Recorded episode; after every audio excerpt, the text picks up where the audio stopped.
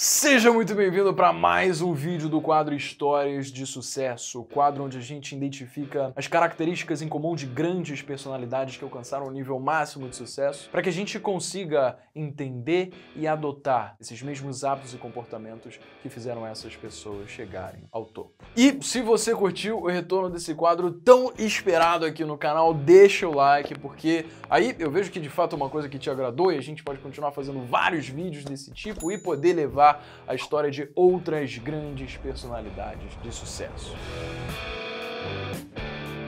Elon Musk nasceu em Pretória, África do Sul, no ano de 1971. Filho mais velho de May e Errol Musk, Elon Musk também tinha dois irmãos, o Kimball e sua irmã caçula, Tosca. Na superfície, o pai de Elon, Arrow, era um engenheiro eletromecânico, piloto e marinheiro bem-sucedido. Mas ele também era emocionalmente abusivo com seus filhos. Várias vezes, Arrow ordenaram os três filhos a sentarem durante horas, enquanto ele os dava esporros. Já a May, mãe de Elon, ela se tornou modelo muito cedo, com 15 anos de idade, profissão que exerce inclusive até hoje aos seus 72 anos. E além do seu passatempo posando para algumas das revistas mais conhecidas do mundo, como a Vogue e a Time, Dona May também divide o seu tempo dirigindo o seu próprio negócio de nutrição, que já tem quatro décadas atua em oito cidades e três países. É, Elon com certeza teve aí a quem puxar. Mas Elon Musk teve uma infância conturbada. Seus pais se separaram quando ele tinha só 10 anos de idade e na escola ele sofreu episódios recorrentes de bullying. Inclusive, um dos passatempos aí dos amigos de Elon era empurrá-lo de uma escada de concreto abaixo. Para Elon, as surras eram constantes e, inclusive, teve uma vez que ele apanhou tanto que desmaiou e teve que ser levado até o hospital. Então, toda essa confluência de fatores que envolviam um pai emocionalmente abusivo e o bullying na escola fizeram com que Elon Musk,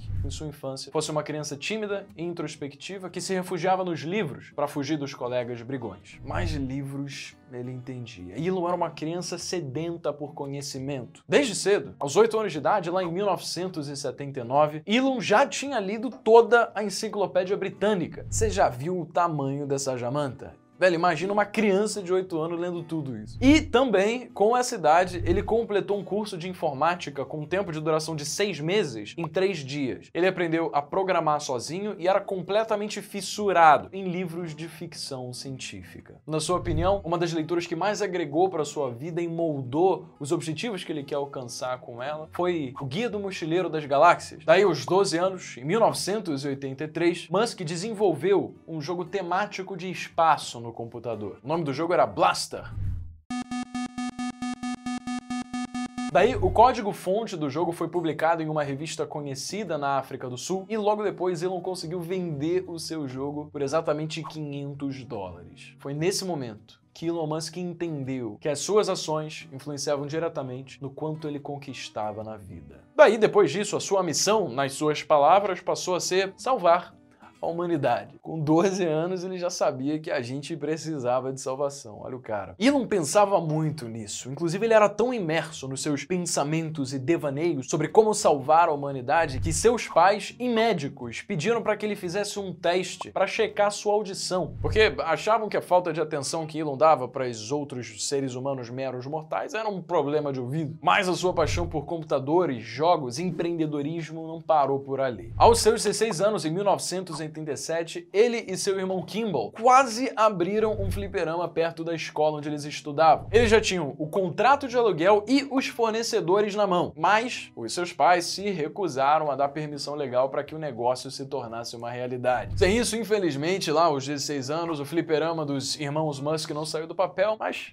fala de um jovem de negócios. E com 18 anos, lá em 1989, tudo mudou para o Elon Musk, porque ele abandonou a África do Sul. Porque ele via que lá, naquele país, ele não tinha expectativas para o seu futuro. Com isso, decidiu ir estudar física e economia em uma universidade lá no Canadá, chamada Queen's University. O seu plano inicial sempre tinha sido ir para os Estados Unidos, mas ele acreditava que se aproveitasse a cidadania canadense que a sua mãe já tinha, seria mais fácil então, posteriormente, ele migrar para os Estados Unidos. E nessa faculdade canadense foi lá que Elon Musk conheceu a Justine Wilson, uma menina excessivamente bonita para o campus onde eles habitavam, que foi chamada por Elon para tomar um sorvete. O encontro foi bom, apesar de não ter rolado nada. Mas, alguns dias depois, eles se encontraram por coincidência em uma livraria. E aí Elon avistou a menina do outro lado da livraria, deu um fio-fio, chamou ela para perto e falou assim: Toma aqui o meu cartão de crédito. Pode levar o que você quiser. É um verdadeiro conquistador, meus amigos. Em 1992, já com seus 21 anos, depois de ter passado quase 3 anos lá no Canadá, Musk conseguiu se transferir para University of Pennsylvania, nos Estados Unidos. E aí, como a faculdade era muito cara e ele precisava de dinheiro para bancar seus estudos, Musk transformou a casa onde ele morava numa balada. Ele e um amigo, né, tinham alugado essa casa de 10 quartos e nos fins de semana o lugar era ponto de fluxo dos jovens universitários. Custava 5 dólares para entrar. Em uma noite eles conseguiam custear basicamente o valor de todo o aluguel. É, meus amigos, mas que não ia a festas ele dava festas. Boatos de que depois disso ele nunca mais sofreu bullying de novo. Então, conciliando aí os seus empreendimentos festeiros com a faculdade, Musk finalmente conseguiu se formar em Física e Economia na Universidade da Pensilvânia. E, logicamente, buscando os próximos passos de sua vida, aos seus 24 anos, em 1995, Musk se mudou para a Califórnia para começar um doutorado em Física Aplicada e Ciência dos Materiais na Universidade de Stanford, uma das universidades mais prestigiadas do mundo. Só que a mudança do Elon aconteceu com o time perfeito do boom das empresas.com. Elon Musk largou Stanford com basicamente 48 horas depois de ter feito a matrícula, para empreender nesse mercado aparentemente gigantesco que estava surgindo aí com a internet. Com isso, Musk e o seu irmão mais novo, Kimball, fundaram a Global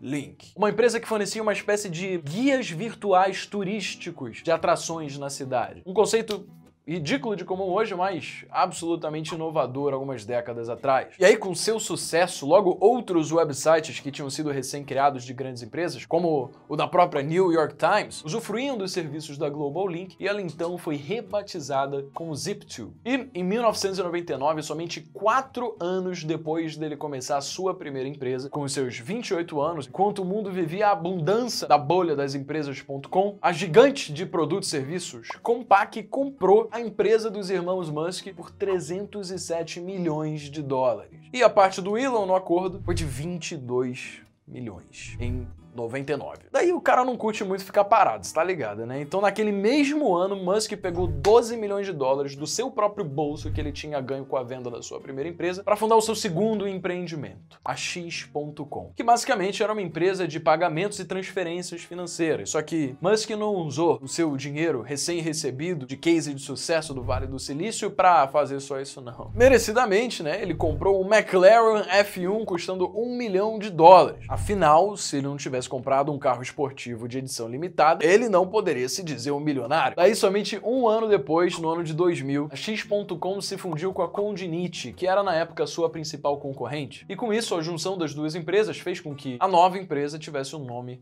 de PayPal. Nesse ano, Elon Musk também se casou com a sua namoradinha da época da faculdade no Canadá, Justin Wilson. E, logo dois anos depois, em 2002, o eBay comprou a PayPal por 1,5 bilhão de dólares. E aos 31 anos de idade, vendendo a sua participação. O patrimônio do Elon Musk foi dos seus 22 milhões de dólares iniciais para 180. Como agora ele já estava de boa para pagar as contas, Elon começou a pensar grande. Ele tinha começado com a ideia de um projeto chamado Mars Oasis, que vinha com a ideia de instalar uma estufa experimental em Marte, o planeta, e tentar cultivar alimentos no solo árido e tóxico marciano. E aí, na sua cabeça, para que ele conseguisse chegar lá, ele precisava de um míssil balístico intercontinental, de preferência russo, porque eram esses que tinham o preço mais acessível. Melhor ainda se já for usado. A ideia era meio excêntrica, até para os padrões do Elon Musk. Inclusive, seus amigos começaram a taxar ele de doido. Mas, como dizia o ditado, para quem tem pensamento forte, o impossível é só questão de opinião, e disso os loucos sabem, Musk pegou o primeiro voo para a Rússia, tendo agendado reuniões com empresas russas que construíram sondas para o governo soviético explorar Vênus e Marte durante a corrida espacial. Mas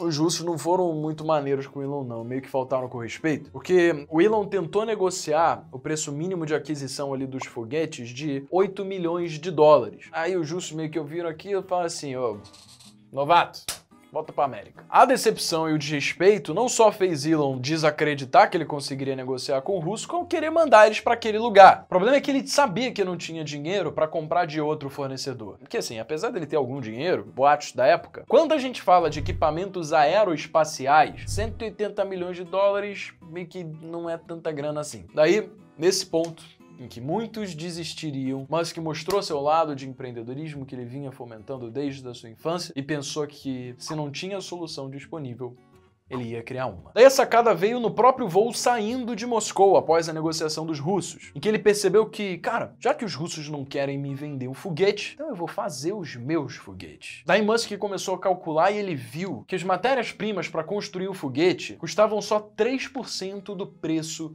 de venda que os russos tinham proposto. Daí ele pensou, se a gente produzir então uns 85% de hardware de forma inteiramente interna, e com isso ainda aplicar uma abordagem modular de engenharia de software, ele poderia reduzir o preço de um lançamento em 10 vezes e ainda se beneficiar de uma margem bruta de 70%. E aí foi esse o curso que ele decidiu tomar. Só que, naturalmente, para fazer isso na prática, ele precisava conhecer especialistas e desenvolver um time que o ajudasse a concretizar esse projeto megalomaníaco. Então, Musk começou a fazer algumas doações generosas para organizações de especialistas e entusiastas que queriam explorar o planeta vermelho, de forma que com essas doações ele pudesse somente participar um pouquinho das rodas de discussão. Daí depois de viver em um ambiente rodeado de tantos especialistas, a ideia de Musk maturou e ele investiu 100 milhões de dólares do seu próprio patrimônio para dar início à Space Exploration Technology, ou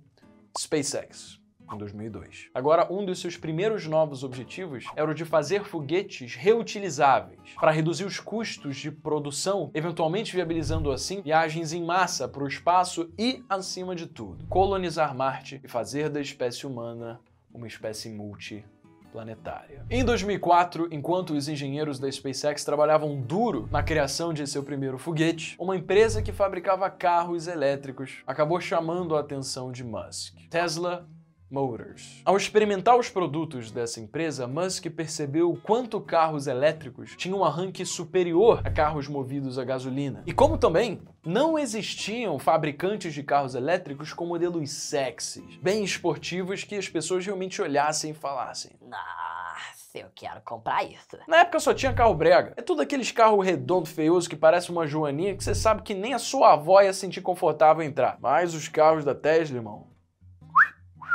com isso, inclinado a fazer parte da missão da empresa em paralelo com o seu negócio de foguete, Elon Musk vestiu a camisa e fez um aporte de 6,5 milhões na empresa, dos 7,5 milhões inicialmente captados nessa primeira rodada. Com isso, ele já de cara se tornou um dos principais shareholders e fez da sua própria missão de vida também acelerar a transição para o uso de transportes com energia sustentável. Em 2006, a Tesla apresentou ao mercado o seu primeiro carro Roadster, que tinha uma autonomia de 394 km com somente uma carga e custava um total de belos 100 mil dólares. E foi tudo muito bem com o primeiro lançamento, porque no primeiro dia de venda, a Tesla conseguiu vender 100 unidades do carro. Inclusive, um dos clientes que estava nessa leva de primeiros aí foi o Leonardo DiCaprio, que quis saber como é que era ter um carro sexy desse da Tesla com uma arrancada de supercarro e um carro que funcionava a bateria. E em paralelo, também em 2006, a SpaceX tinha finalizado finalmente o seu primeiro foguete, o Falcon 1, em homenagem aí ao Millennium Falcon do Star Wars. O primeiro lançamento aconteceu dia 24 de março de 2006. O Falcon 1 decolou para o voo inaugural e aí ele começou a subir. Iniciou sua jornada subindo constantemente. Só que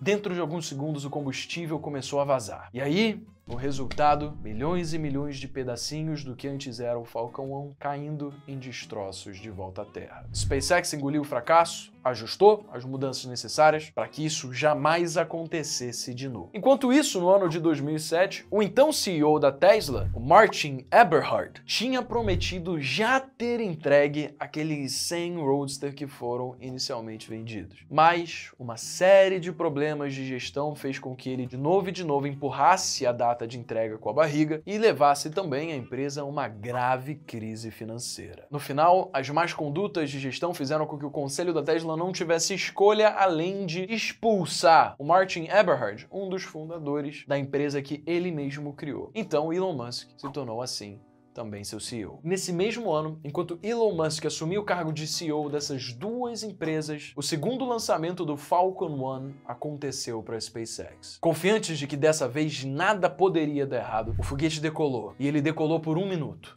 dois minutos, três, 4, 5 minutos no ar, sem nenhum problema e no estágio de separação, uma oscilação no motor que só ia crescendo e crescendo e crescendo fez com que o foguete explodisse. Mais um fracasso para a SpaceX. E um ano depois, enquanto isso na Tesla, devido ao grandioso trabalho de gestão de Elon Musk, os Roadsters finalmente começaram a ser entregues. Mas isso não deveria ser confundido com um grande sucesso, porque por mais que para o mundo a Tesla estivesse no ápice da inovação, internamente ela estava passando passando por uma extrema quantidade de crises financeiras. Musk, como CEO, chegou a reduzir em 25% do pessoal da empresa, mandou um monte de gente embora. Isso para ele conseguir reparar ineficiências e cortar alguns gastos, mas eram muitos gastos. E com os menos de 10 milhões de dólares que a Tesla tinha levantado com essas suas primeiras vendas, tudo indicava que se ela não levantasse mais capital, ela iria ficar à beira da falência. Sem nunca esquecer dos problemas da Tesla, 2008 também foi o ano do terceiro lançamento do Falcon 1 para a SpaceX. Mas aí, quando todo mundo estava certo de que ia finalmente conseguir um combustível residual no momento da separação do segundo estágio, fez com que o booster entrasse em combustão depois do estágio ter separado, fazendo com que ele colidisse com o segundo estágio. Isso tirou a estabilidade do foguete e ele explodiu. Bom, e como você deve pensar nesse momento tenebroso nos negócios na vida do Elon Musk, o relacionamento de Elon com a sua esposa Justine, com quem já era casado há oito anos, já há um tempo não estava muito saudável. Um mês depois do fracasso do terceiro lançamento, do Falcon 1, Justine anunciou o divórcio. A vida de Elon Musk estava completamente em ruínas em 2008, aos seus 37 anos. Quase todo o dinheiro do Elon Musk investido nas suas duas empresas, a SpaceX e a Tesla, já tinha sido consumido. Os seus 100 milhões de dólares na SpaceX e 70 milhões de dólares que Elon foi ao longo do tempo somando e somando, aumentando sua participação acionária na Tesla. Vendo esse dinheiro praticamente ir pelos ares, ele enfrentou o dilema. Eu vou liquidar tudo que eu tenho hoje propriedades, terreno, outros ativos e no total deve dar algo em torno de 20 milhões de dólares. Se eu dividisse em dinheiro entre as duas empresas, provavelmente ambas vão morrer. Mas se eu injetar o dinheiro em somente uma das minhas empresas, então a probabilidade da empresa que recebeu o capital sobreviver é maior. Mas se eu fizer isso, então é morte certa para outra companhia. Elon não conseguiu favorecer uma empresa em detrimento da outra e fez o que o seu coração falou para ele fazer. Ele dividiu o seu dinheiro. Os engenheiros da SpaceX então ajustaram novamente o Falcon 1 para mais uma tentativa de lançamento. Elon Musk sabia que esse era o último foguete e a sua última tentativa. Caso a SpaceX falhasse, era fim da estrada. Nesse lançamento, diferente das outras três tentativas de lançamento anteriores, nenhuma empresa quis confiar à SpaceX uma carga preciosa a ser enviada para o espaço. Afinal, já tinham sido três lançamentos fracassados, então ninguém confiava na empresa. Por isso, o quarto lançamento foi sem carga. Seu propósito não era mais simplesmente entregar uma carga do ponto A ao ponto B. Era de fincar uma bandeira. Era de mostrar que a SpaceX estava ali para conseguir e ela ia conseguir, não importava o que. Ela ia fazer da última vez e essa última vez ia valer. Era setembro de 2008. Os primeiros minutos foram os mais tensos que Elon Musk experienciou em toda a sua vida. Por alguns momentos pareceu que a quantidade de tempo da separação entre o primeiro e o segundo estágio foi grande demais. Mas não.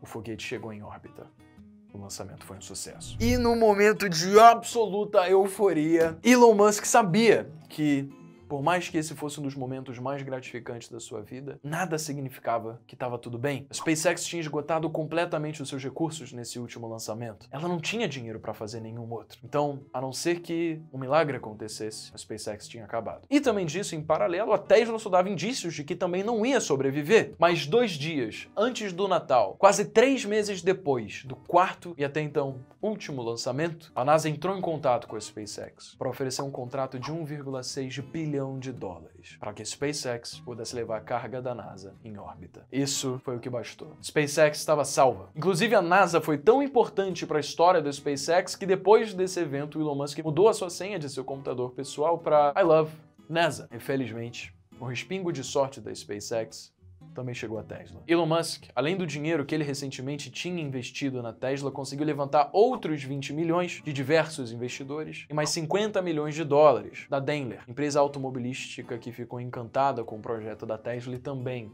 quis fazer parte do negócio. Por sorte, ou talvez pela associação do preparo e oportunidade, as companhias não foram à falência. Elon Musk, no sentido da palavra, conseguiu o impossível. E depois disso, a história de conquistas da SpaceX não parou mais. Em 2012, ela fez história novamente. A espaçonave Dragon, de design proprietário da SpaceX, foi a primeira como um veículo comercial a entregar carga para a Estação Internacional Espacial. E depois, inclusive, voltar à Terra e ser resgatada. E em 2015, a SpaceX foi a primeira empresa na história a não só recuperar um foguete, mas fazê-lo aterrizar exatamente do momento onde ele tinha saído e a reutilizá-lo num outro lançamento. E em 2018, a Tesla foi a primeira empresa a lançar um carro para o espaço, tripulado com um boneco vestido de astronauta, intitulado de Starman, e depois ainda conseguir simultaneamente aterrizar dois dos três boosters que tinham sido usados naquele dia. Com valor de mercado atualmente de 46 bilhões de dólares, hoje a SpaceX é uma das empresas de capital fechado mais valiosas do mundo. E a Tesla já deixou de produzir aquele antigo Roadster como o que o Leonardo DiCaprio comprou, porque hoje ela tem uma variedade de modelos muito mais sexys, mais potentes, autônomos e inclusive bem mais acessíveis. O Model S, o Model 3,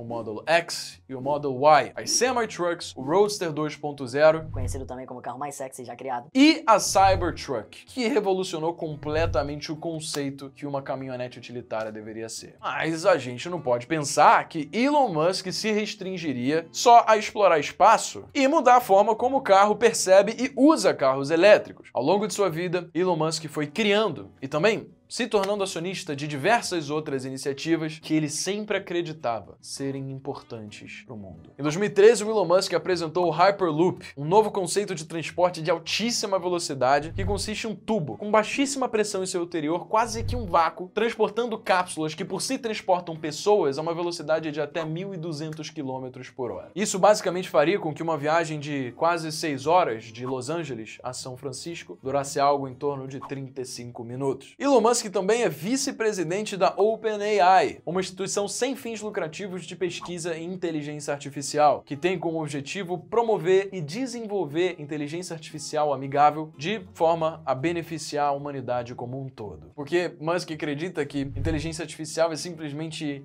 a maior ameaça para a sobrevivência humana. Com isso, seu pensamento é que ao disponibilizar inteligência artificial para todos, a OpenAI vai então contrariar grandes corporações que podem acabar ganhando muito poder ao possuir sistemas de superinteligência dedicados aos lucros, bem como até governos que podem usar essa inteligência artificial para ganhar mais poder, inclusive reprimir os cidadãos. Ou seja, com a OpenAI Musk, que é basicamente descentralizar poder. E Elon Musk também investiu na Neuralink, que é basicamente uma sociedade, dessa vez comercial, neurotecnológica, que tem como objetivo desenvolver interfaces cérebro computador. E agora olha o detalhe, implantáveis. Porque basicamente Elon Musk acredita que no futuro o caminho natural para a espécie humana é assumir uma postura simbiótica com máquinas e biologia. E também Musk, absolutamente inconformado com o trânsito de Los Angeles na hora do rush, decidiu começar uma outra empresa chamada The Boring Company, que naturalmente o nome da empresa é uma piadinha, afinal boring em inglês é chato, mas também quer dizer perfurar. O objetivo da empresa é basicamente resolver um pequeno problema estrutural da nossa sociedade, que é as pessoas trabalham em prédios tridimensionais, mas para se deslocar se deslocam num plano bidimensional. Isso faz com que o plano bidimensional não consiga comportar todas essas pessoas e por isso a Boring Company tem o objetivo de criar túneis debaixo do solo com vários níveis de profundidade para que assim carros possam ser transportados nas mesmas três dimensões que pessoas trabalham nos prédios comerciais. E a partir de 2008, basicamente aí dois meses depois de Elon Musk e Justine Wilson terem se divorciado, Elon Musk anunciou seu relacionamento com uma atriz chamada Tallulah Riley. E eles inclusive chegaram a se casar em 2010 para depois se divorciar em 2012, o que fez a gente pensar que basicamente seria mais um relacionamento que não deu certo se eles não tivessem decidido voltar em 2013 quando se casaram novamente e ficaram mais três anos juntos até finalmente se divorciarem de vez em 2016. E também, em 2016, a Tesla adquiriu a Solar City, uma empresa que Elon Musk também tinha investido lá nos primórdios, que tem o objetivo de desenvolver painéis solares e tecnologia de armazenamento de energia. Cara, Elon Musk se tornou uma marca tão poderosa quanto suas próprias empresas. Seu marketing pessoal é uma ferramenta com o poder de uma bazuca, o que faz com que basicamente Musk opte por não gastar absolutamente nenhum centavo em publicidade. Em vários momentos ele pareceu ser uma pessoa absolutamente controversa, tendo inclusive aparecido numa entrevista com Joe Rogan completamente chapado fumando maconha. Ele já tweetou no dia 1 de abril que a Tesla tinha ido à falência e já vendeu vários lança-chama para levantar dinheiro para sua empresa The Boring Company. E também fez coisas que ainda muitas pessoas jamais vão entender, como por exemplo em 2019 Elon Musk decidiu deixar pública todas as patentes da Tesla, todas as patentes dos seus veículos, tudo, tudo gratuito na internet. Elon Musk fez isso com o discurso de que se ele ajuda seus concorrentes a conseguirem usufruir da tecnologia que a Tesla desenvolveu, então, isso é um incentivo para o mercado crescer mais rápido, o que vai ajudar com que a própria Tesla consiga alcançar um dos seus principais objetivos, que é combater o aquecimento global e acelerar a transição da raça humana para o uso de energia sustentável. De fato, pensando na missão, foi a coisa certa a se fazer. Agora, pensando do ponto de vista de negócios, muitas pessoas discordam. Mas vamos combinar que ao mesmo tempo acabou sendo uma baita de uma estratégia de marketing. Porque, se você pensar, liberar as patentes dos seus veículos autônomos e elétricos faz com que a Tesla seja de fato percebido como uma grande pioneira nesse mercado. Ou seja, a imagem que passa é que ela foi capaz de criar uma coisa tão boa que a empresa é basicamente imbatível e pode vir concorrer quem quiser, que ela já sabe que ela já ganhou. Hoje, Elon Musk é o quarto homem mais rico do mundo e seu patrimônio total estimado é de 93,7 bilhões de dólares. Só para a gente ter uma ideia, Warren Buffett, mega investidor, absolutamente aclamado por buy and holders, atingiu seus primeiros 70 bilhões de dólares somente aos 89 anos. E confesso que eu fico me perguntando o que, que aqueles bullies da época do Elon Musk na escola ficam pensando do Elon hoje. Afinal, não é à toa que Elon Musk tem levado o título de Tony Stark da vida real. Inclusive, um fun fact até que ele chegou a aparecer num dos filmes do próprio Homem de Ferro. E, inclusive, também em um episódio do The Big Bang Theory. Bom, atualmente Elon Musk namora a cantora Grimes, com quem teve o seu sexto filho esse ano. E a parte mais intrigante desse relacionamento não é nem entre eles dois, é que o filho recebeu um nome um pouquinho né, curioso. Tá aparecendo aí na tela. É, é, esse, é esse o nome do filho aí. Só pra cá você tem a curiosidade de saber como é que se pronuncia essa bagaça. O X, ele é X, né? De X. A E, o Elon Musk disse que pronuncia como Ash. E o A12 se pronuncia do jeito que se fala, que é A12, o que faz com que a pronúncia certa seja X-Ash A12. É, parceiro, esse filho não faz aniversário, ele faz update. A previsão é para a SpaceX levar sua primeira missão tripulada para Marte já em 2024. E Elon Musk, quando ele pendurar as botas das suas iniciativas empreendedoras, disse que quer se aposentar em Marte. Inclusive, em uma entrevista conduzida em março de 2018, ele disse: Eu vou se eu tiver a garantia que a SpaceX consegue sobreviver aqui na Terra sem mim. Já disse, quero morrer em Marte, mas não durante o impacto. E além de tudo isso que a gente falou e tudo isso que o Elon está construindo, é bonito de ver ainda o que ele deseja alcançar. A SpaceX tem o objetivo de fazer com que o ser humano consiga ter acesso a qualquer lugar do mundo em menos de uma hora. Com uma frota de foguetes integrada que consegue tornar de forma acessível passagens que vão permitir com que nós, pessoas comuns, consigamos trabalho na China, morando na Califórnia, Califórnia, com tempo de visitar os nossos pais em Zimbábue. Eu, sinceramente, mal consigo esperar o mundo fantástico que tem pela nossa frente, justamente por pessoas que, como o Elon Musk, pensam no bem do coletivo, nos problemas que ele de fato sabe que precisam ser resolvidos e que,